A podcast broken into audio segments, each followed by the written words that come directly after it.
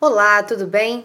Depois do temporal que atingiu a Grande Vitória, algumas partes do Espírito Santo, hoje é dia do capixaba ficar mais tranquilo, apesar de que ainda teremos muitas nuvens sobre o Espírito Santo nesta terça-feira. O predomínio será de céu encoberto, ocorrem pancadas de chuva no decorrer do dia e ainda tem risco de chuva forte, mas ela já diminui de intensidade. Não devem acontecer chuva forte várias vezes ao dia, mas não podemos descartar esse risco. E hoje também as temperaturas caem em todas as regiões.